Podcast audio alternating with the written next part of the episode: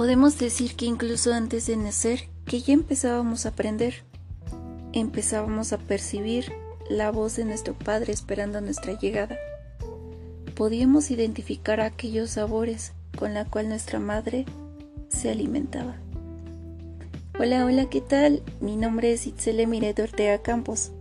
Vamos a dar inicio a este nuevo podcast, en el cual vamos a identificar más los puntos acerca del desarrollo humano.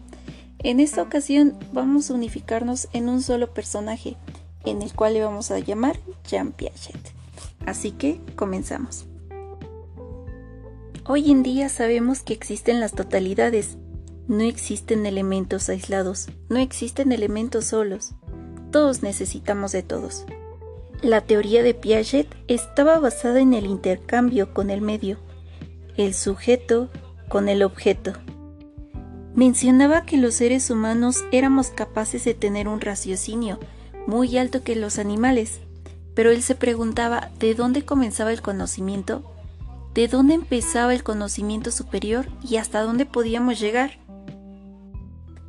Así que para ello comenzó la construcción de una epistemología científica, fundada obviamente en la biología, como una forma de construir una nueva rama de las ciencias humanas, y retoma el modelo biológico de adaptación a la inteligencia o conocimiento, entendiendo la adaptación como un modo de funcionamiento biológico que caracteriza todas las formas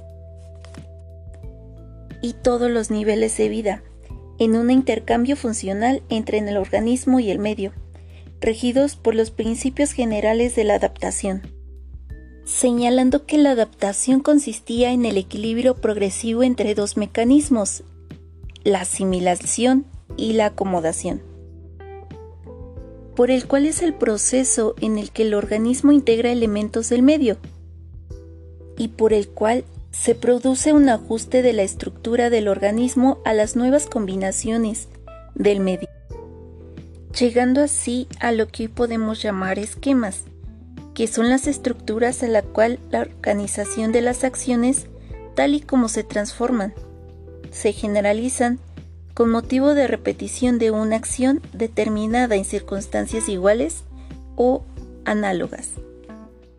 Finalmente, los objetivos de la educación para Piaget eran crear hombres que sean capaces de crear cosas nuevas, hombres creativos, inventivos y descubridores, que no solo repitan lo que generaciones pasadas ya habían realizado, también crear hombres con mentes con criterio propio, mentes críticas que verifiquen, que indaguen, que investiguen, que no se crean todo lo que hoy nos dicen.